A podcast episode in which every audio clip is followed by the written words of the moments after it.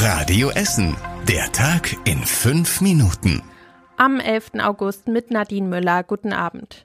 Seit heute kann es für Fahrgäste der Ruhrbahn Probleme geben. Die Ruhrbahn hat nämlich heute Morgen zwei neue Baustellen gestartet, die für einige Einschränkungen sorgen.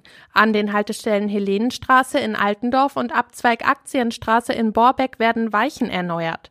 Das dauert insgesamt zehn Tage. Durch die Baustellen fahren von Samstag bis Montag auf einigen Linien Busse statt Bahn. Auf den Linien 101, 103, 105 und 106 fahren auf Abschnitten bis zur Haltestelle Rathaus Essen nur Busse. Die kommen am Wochenende alle 30 Minuten, am Montag tagsüber alle 20 Minuten. Auf der Linie 104 gibt es zwischen den Haltestellen Grenze Borbeck und Abzweig Aktienstraße einen Schienenersatzverkehr im regulären Takt. Durch die Baustellen sind einige Haltestellen verschoben oder auch überirdisch. Davon sind auch die Nachtbusse betroffen. Auch in Frillendorf gab es heute Probleme im Verkehr. Der Grund war aber keine Baustelle. Da ist nämlich ein LKW unter einer Eisenbahnbrücke stecken geblieben. Dadurch war die Elisenstraße zeitweise gesperrt. Der Laster hatte wohl einen Bagger geladen, der für das Problem gesorgt hat. Die Linien 154 und 155 der Ruhrbahn fahren eigentlich dorther. Durch den feststeckenden LKW konnten einige Stellen nicht angefahren werden. Ein Statiker hat aber Entwarnung gegeben. Die Brücke ist weiterhin stabil. Beim Bahnverkehr gab es durch den LKW keine Probleme.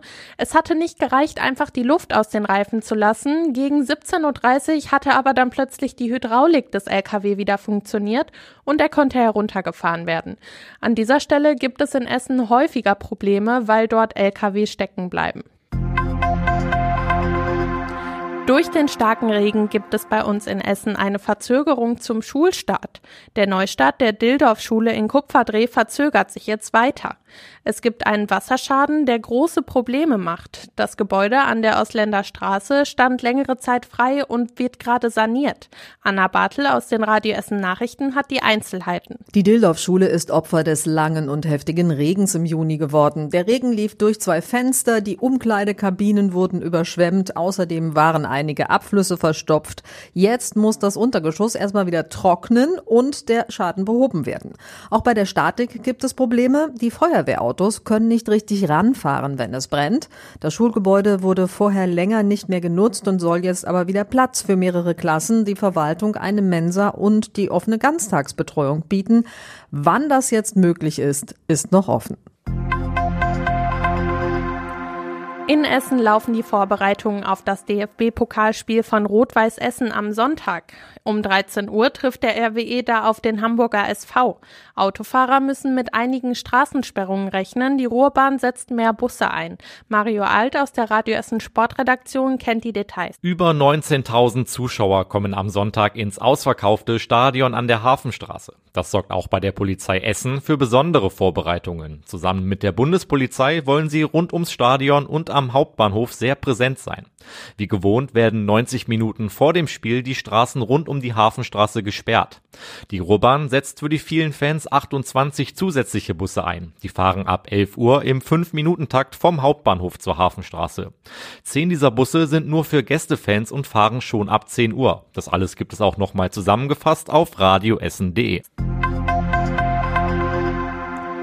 Eine kleine Buchhandlung in Rüttenscheid wird mit einem Preis ausgezeichnet. Sie bekommt den Buchhandelspreis der Bundesregierung.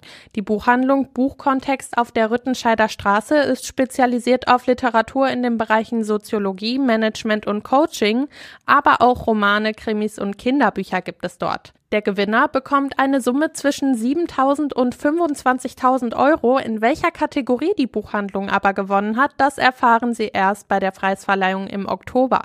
Insgesamt 108 Buchhandlungen werden bundesweit von der Kulturstaatsministerin ausgezeichnet. Und das war überregional wichtig. Der Großbrand am Duisburger Hafen konnte gelöscht werden. Die Feuerwehr gab gestern Abend eine Entwarnung. Dort brannten gestern hunderte Tonnen Schrott. Es handelt sich um alte Autos. Auch Essener Feuerwehrleute haben bei den Löscharbeiten geholfen. Und zum Schluss der Blick aufs Wetter. In der Nacht kann es Regen und einzelne Gewitter geben. Dabei kühlt es sich auf 19 Grad ab. Morgen gibt's dann auch immer mal wieder Regen und Gewitter, aber es werden bis zu 26 Grad. Das war das Wichtigste aus Essen in fünf Minuten. Ich wünsche euch noch einen schönen Abend. Das war der Tag in fünf Minuten. Diesen und alle weiteren Radio Essen Podcasts findet ihr auf radioessen.de und überall da, wo es Podcasts gibt.